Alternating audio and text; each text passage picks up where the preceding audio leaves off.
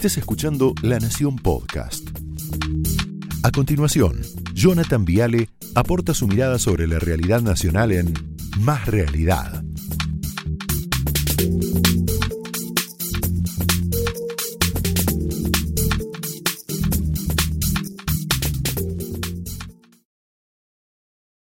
Tenemos un presidente que se autopercibe revolucionario. Miren.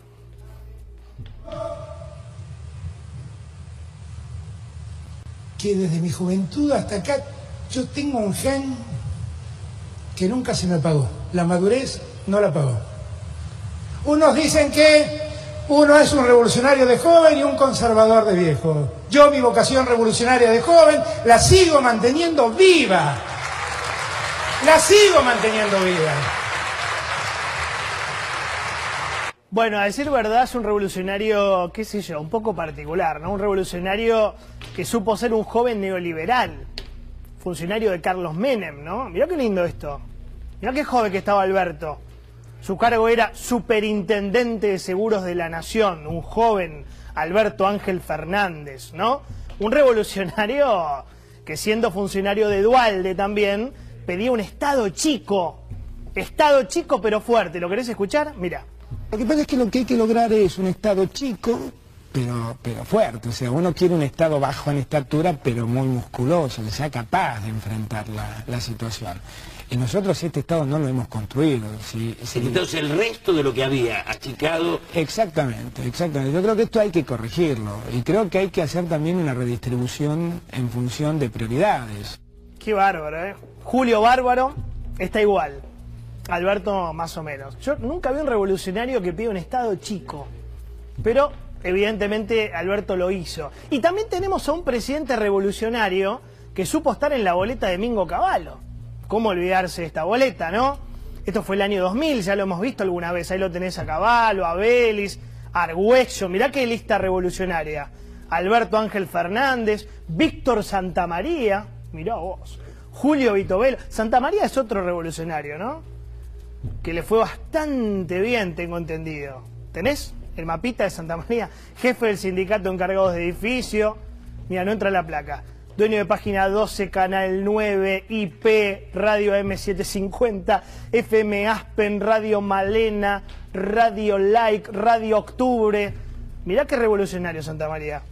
Universidad Metropolitana, Esportivo Barracas, diputado del Parlasur. Bien lo que se dice un sindicalista revolucionario, ¿no? O mejor dicho, un empresario revolucionario. Bueno, empresario, sindicalista, más o menos lo mismo, ¿no? Pero volviendo a Alberto, no me quiero desviar. También es un presidente revolucionario que hasta hace muy poquito tiempo supo vivir en el piso 12 del lujoso Riverview. Mirá el Riverview, qué lindo, Lucas, para vivir ahí. ¿Te gusta? Puerto Madero, una propiedad de 120 metros cuadrados, ahí prestada por su amigo Pepe Albistur, linda pileta, ¿eh? Para un revolucionario. Linda pileta. El mismo Albistur que el año pasado le facturó al Estado 36 millones en pauta oficial. Otra revolución hicieron ahí, ¿no? Revolución de la pauta. Entonces, la pregunta para el presidente es, ¿un revolucionario como usted, presidente, permitiría que en Argentina haya 20 millones de pobres? ¿Qué le diría el Che Fernández de eso, no? Como decía Pablo Rossi. ¿Un revolucionario permitiría quebrar a la clase media como usted lo hizo? ¿Un revolucionario como usted, presidente, permitiría que 10 millones de personas coman en comedores populares, escolares? ¿Un revolucionario como usted, presidente, premiaría a un vacunado VIP con un ministerio? ¿Qué le diría al Che Guevara de eso? ¿No? Viste que en Argentina ser un delincuente es como que tiene premio. Si sos chorro, más o menos te va bien, tipo vudú.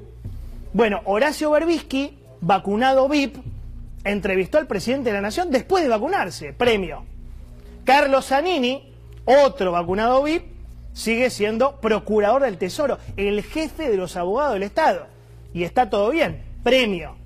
Eduardo Valdés, otro vacunado VIP, sigue siendo diputado y no pasó nada. Es más, la semana pasada fue invitado por el presidente para viajar a Perú.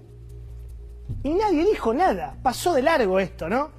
Y ahora, la noticia del día, de ayer, de las últimas horas, Jorge Tayana, otro vacunado VIP, fue premiado con el Ministerio de Defensa. Muchachos, más que revolucionarios, son inmorales. Son una banda de inmorales. Solo un inmoral presidente puede naturalizar haberse robado la vacuna cuando faltaban vacunas en el peor momento de la pandemia. 30.000, 40.000 casos. Y solo un inmoral como usted, presidente, puede premiar a un vacunado VIP con un cargo tan alto como un ministerio de la Nación. ¿Por qué lo hicieron entonces? ¿Saben por qué? Porque yo creo que el presidente, además de revolucionario, es un gran, ¿cómo decirlo?, adulador, ¿está bien? Adulador para no decir chupamedos o alcahuete, de Cristina. Cristina admira la historia de Tayana, sobre todo su pasado, ¿no? Su juventud por la juventud peronista en los años 70.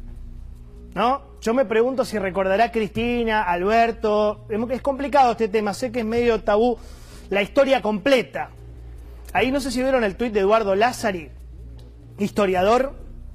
Es bravo este tema, sé que es incómodo. Él cuenta que el 4 de julio del 75, gobierno constitucional de Isabelita, ¿no? María Estela Martínez de Perón, bombazo en el baño del bar El Ibérico. El objetivo, dice él, era asesinar a un oficial naval. Ese día el marino no fue a tomar su cafecito y en su lugar se sentó una mujer. ¿Saben qué pasó? El estallido la mató instantáneamente, cuenta él. Junto al mozo que la atendía y varios parroquianos que fueron heridos de consideración, sin contar el bar que quedó absolutamente destruido. Y el final de la historia es este. Poco días después se detuvo el autor del atentado, un señor llamado Jorge Tayana. Y dice él, el historiador, en vista de la peligrosidad del terrorista montonero, lo alojaron en el penal de Rawson hasta que logró salir bajo libertad vigilada porque el juez de la causa consideró su particular situación familiar que tenía dos hijos pequeños. Hoy es nombrado ministro de Defensa. Esto también forma parte de la historia del nuevo ministro de Defensa, Jorge Tayana. Y también los jóvenes de treinta y pico tenemos que hablar de esto sin miedo. Nacidos y criados en democracia tenemos que decir, por lo menos yo, que a mí no me gusta mucho esto, tener un ministro que fue partícipe de la violencia, de la guerrilla, me hace un poquito de ruido. Como joven nacido y criado en democracia, no sé si está bueno que pase esto. ¿eh?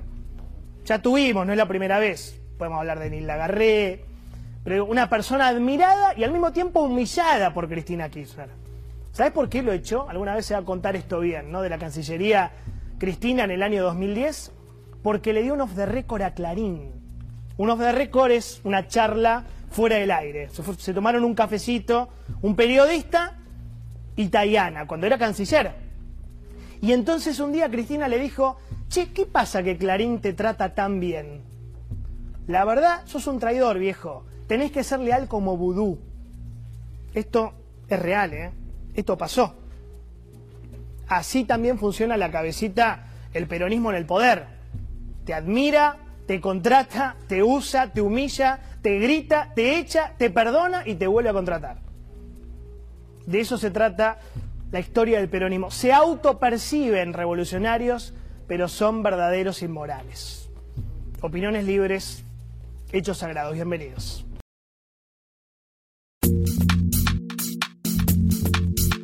Esto fue Más Realidad, un podcast exclusivo de La Nación.